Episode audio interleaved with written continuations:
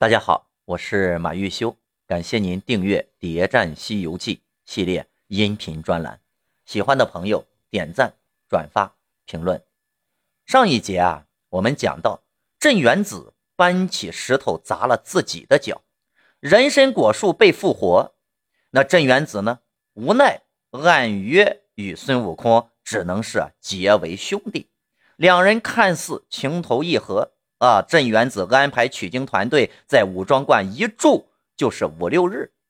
镇元子和孙悟空真的情投意合吗？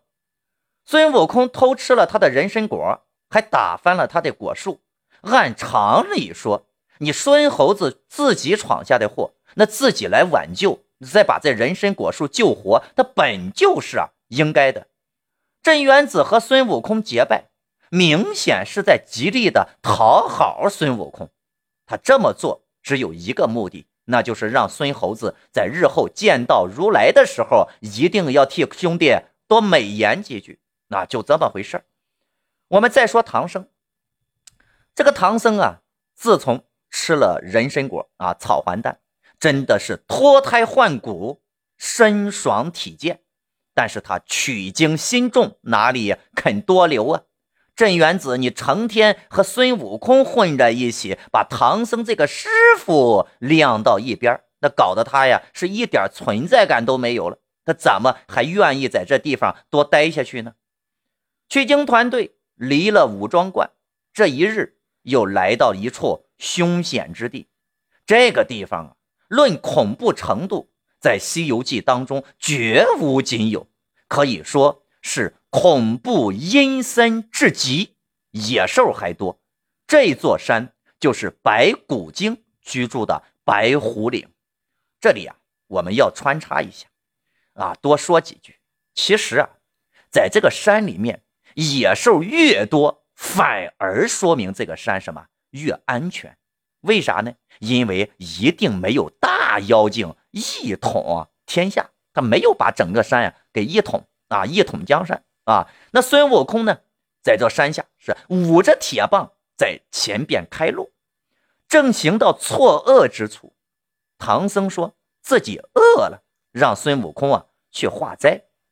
这唐僧果然任性，偏偏要在这最危险的地方吃东西。孙悟空肯定是拒绝呀，说师傅好不聪明啊。这等半山之中，前不八村，后不着店，有钱也没处买呀，叫往哪里去寻？孙悟空骂唐僧不聪明，这老唐也不饶人呀，口里也骂道：“你这猴子，想你在两界山啊，被如来压在石匣之内，口能言，足不能行，亏得我救你性命，魔顶受戒，才做了我的徒弟，怎么不肯努力？”常怀懒惰之心，从唐僧的话里不难听出，他对孙悟空的不满是与日俱增。老孙又说道：“弟子亦颇殷勤，何尝懒惰？”唐僧说：“你既殷勤，何不化斋我吃？我肚饥怎行？况此地啊，山峦瘴气，怎么得上雷音啊？”孙悟空说：“。”行了，行行，师傅你也别说那么多了。我呀知道你性情高傲，在武庄观怠慢了您老，您心里有气儿啊。只要您别念紧箍咒，我呀这就给您化斋去，好吧？唐僧此时为什么非得要吃东西呢？除了肚子饥饿以外，也有故意要刁难孙悟空的意思。就是在武庄观怠慢了他这个做师傅的，哎呀，他堵着一口气呀，在心里到现在还没消呢。话说这山上啊，有一个妖精，孙大圣去时惊动了那怪，他在云端里踏着阴风，看见长老坐在地下，不胜欢喜，说：“好造化！几年间，家里人都讲东土的唐和尚取大成。”他本是金蝉子转世，十世修行的原体。有人吃他一块肉，长寿长生。今儿个今日到了，这个妖精大家知道，就是啊白骨精。在整部《西游记》当中，他是第一个说吃了唐僧肉可以长生不老的妖怪，而且这个消息是几年之前传出来的。咱们知道，黄风怪那个时候都还不知道唐僧肉可以长生不老，也就是说，唐僧是在离开黄风岭之后，唐僧肉可以长生不老的这个消息啊才流传出来。唐僧肉为什么能够长生不老呢？白骨精说。唐僧肉能够长生不老，是因为他是金蝉子转世十世修行的原体，而白骨精如此确定唐僧肉能够长生不老的证据，是说有人吃他一块肉，然后就长生不老了。那么吃唐僧肉的这个人又是谁呢？纵观全文，也就是唐僧的母亲曾经吃了唐僧肉，他不是自杀了吗？不然。也没有记载过谁吃过唐僧肉啊！到目前为止，关于唐僧肉能够长生不老的这个传说，还是一个很模糊的概念，有太多的谜团啊，待我们一一破解。那怎么老唐的肉在这一回突然就变成了长生不老药了呢？实在是可疑的很。那么到这里。咱们《西游记》当中有三大谜团啊，到今天已经全部浮现出来了。一个是后羿消失之谜，第二是五百年消失的历史之谜，第三就是唐僧肉的长生之谜。那么这就是啊，让我们啊需要在后面取经的路上啊，慢慢的去寻找答案啊，寻找真相，还原一个真实完整的西游世界。好了，我们再说孙悟空三打白骨精。那么孙悟空三打白骨精是《西游记》中家喻户晓的故事，这一部分的故事结构非常啊齐整。那么孙悟空呢，三打白骨精啊，先是打白骨精，然后唐僧赶孙悟空走，孙悟空求饶，那循环三次。那么在这个过程当中啊，我们想这个唐僧啊。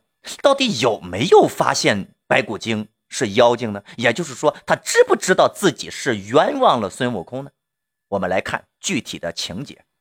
白骨精首先是变做了一个花容月貌的女人，她呀是给丈夫送饭的，但是看到和尚，哎，这饭就不送了，非得要把这饭呢送给和尚吃。这么热情主动，事情肯定没这么简单。唐僧。肚子虽然饿，但是人他不糊涂啊！他还训斥猪八戒说：“你这憨货胡缠！我们走了这巷，好人也不曾遇着一个，灾生的从何而来呀？”可见唐僧一开始就发现了白骨精所有的疑点。孙悟空打死白骨精之后，米饭变成了拖尾巴的长蛆，面筋呢变成了癞蛤蟆满地的乱跳，可以说。是坐实了白骨精是妖怪的身份，但是唐僧呢，没有选择相信孙悟空，反而是相信了猪八戒的话。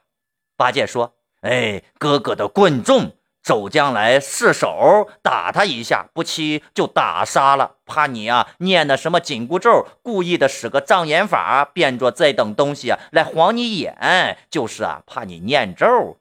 哎，这老猪。”分明是在提醒唐僧赶紧念紧箍咒，而老唐呢，还真就念了，而且那明确的要提出来要赶孙悟空走。那么这是第一次，那一打白骨精。那么白骨精第二次呢，变做个老妇人，伪装成美女的母亲，孙悟空照旧一棍子打死唐僧，再次念起紧箍咒。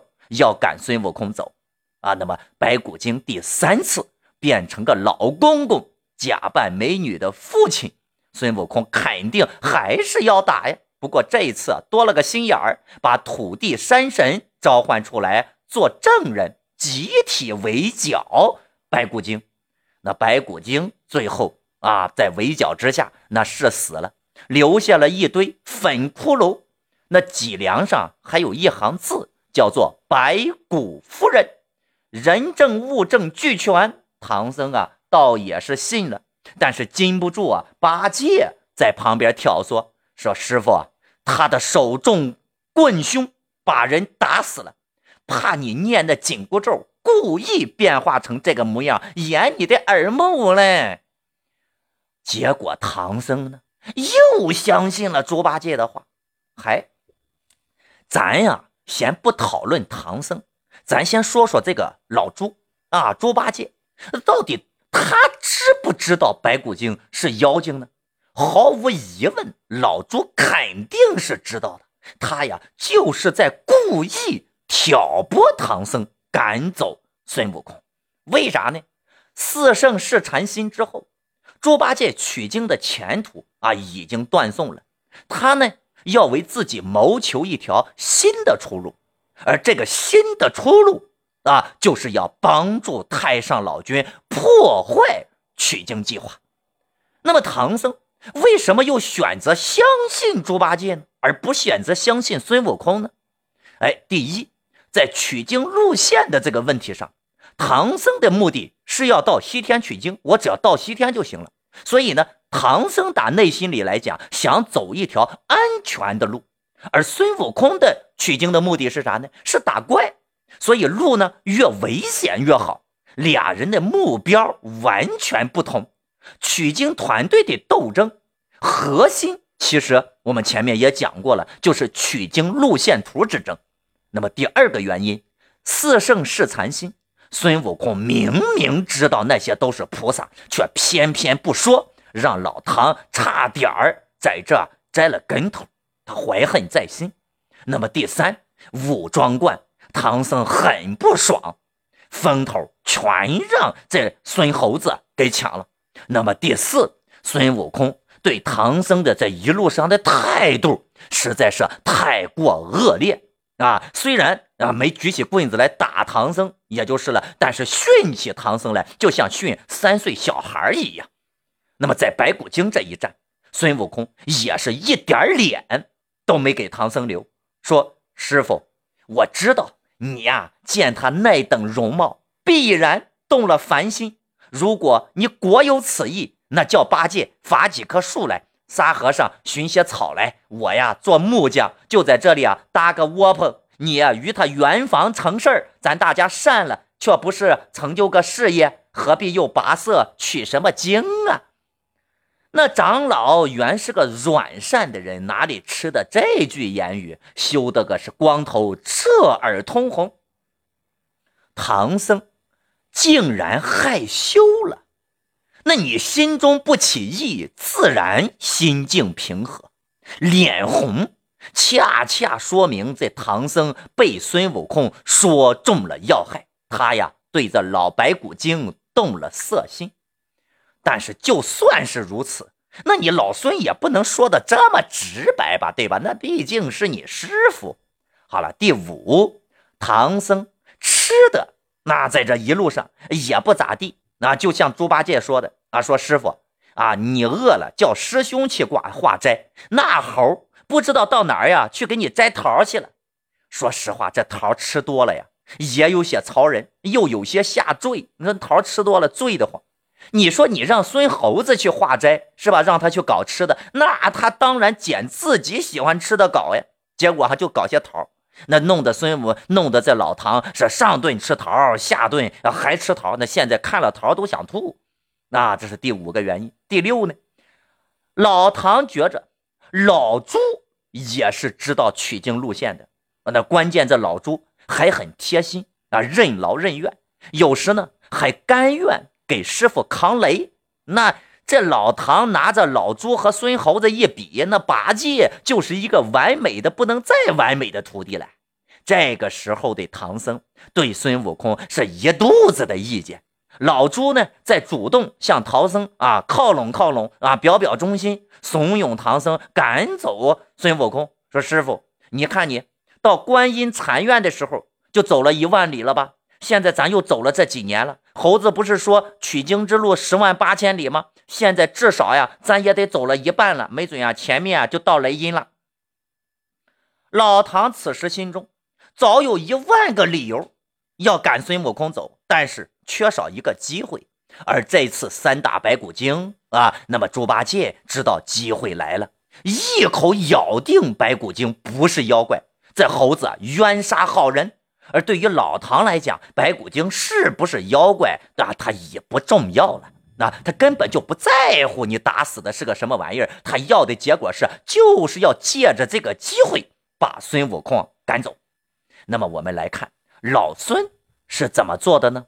那么第一次。孙悟空主动求饶，那么第二次，孙悟空搬出了关心。孙悟空说：“师傅，你果若不要我，把那松箍咒念一念，给我退下这个箍子，交付于你，套在别人头上，我就答应了，也算是跟你一场。”唐僧听这话大惊啊，说：“悟空，我当时只是菩萨暗授一卷紧箍咒，却没有什么松箍咒啊。”说这茬，让唐僧突然想起来一件事儿：孙悟空是观音招进来的，那直接赶他走，好像有点不大妥。所以啊，看在观音菩萨的面上，又给了老孙一次机会。那么第三次，孙悟空说自己在取经途中的重要性啊，也求来留下来。但是这个理由对唐僧来说是最没有说服力的。唐僧说道：“你这泼猴越发无礼，看起来只你是人，那悟能、悟净难道就不是人吗？如果没有悟能和悟净，唐僧肯定不会赶走孙悟空。但现在没有老孙，老唐觉着地球照样转啊，西天照样去。那大圣。”一闻得说他两个是人，止不住伤情凄惨。他说道：“师傅，那时节你出了长安，由刘伯钦送你上路到两界山救我出来，投拜你为师。我曾穿古洞入森林，擒魔捉怪，收八戒得沙僧，吃尽千辛万苦。今日。”你昧着星星使糊涂，只叫我回去，你这是鸟尽弓藏，兔死狗烹啊！罢罢罢了。孙悟空早就看清楚了一切，这唐僧就是昧着良心装糊涂，明明知道这白骨精是妖精，却一口咬定。是好人，非得要赶走俺老孙不可。但是俺孙悟空的暴脾气，这回怎么就受了这老和尚的气，还死气白赖的不走呢？大家想想，艰苦奋斗这么多年，那公司马上就要上市了，让你打包回家，你愿意吗？更何况还有紧箍咒的把柄在唐僧手里呀，他没事念一念，那你这玩意儿谁受得了呀？更关键的是，孙悟空他还有任务在身呀，完不成任务给如来如何交代呀？这一走，如果走了还怎么回来呀？自己的前途咋办呢？哎，唐僧见他不言语，越添恼怒。滚鞍下马来，叫沙僧包袱里取出纸笔，写了一纸贬书，递与孙悟空道：“猴头，只此为照，再不要你做徒弟了。如再与你相见，我就剁了婀娜碧玉。”唐僧发了毒誓啊，毫不顾忌往昔之情。孙悟空接了贬书，说：“师徒一场。”便要拜一拜唐僧，唐僧转回身不睬他，还说道：“我是好和尚，不受你这歹人的礼。”孙悟空使出身外法，变出三个行者，连同本身四个，强行围住唐僧，好歹是磕了个头。老孙临走之前吩咐沙和尚要留心防着八戒言语，途中更要仔细。倘一时有妖精拿住师傅，你呀就说老孙是他的大徒弟。西方毛怪闻得我的手段，不敢伤我师傅。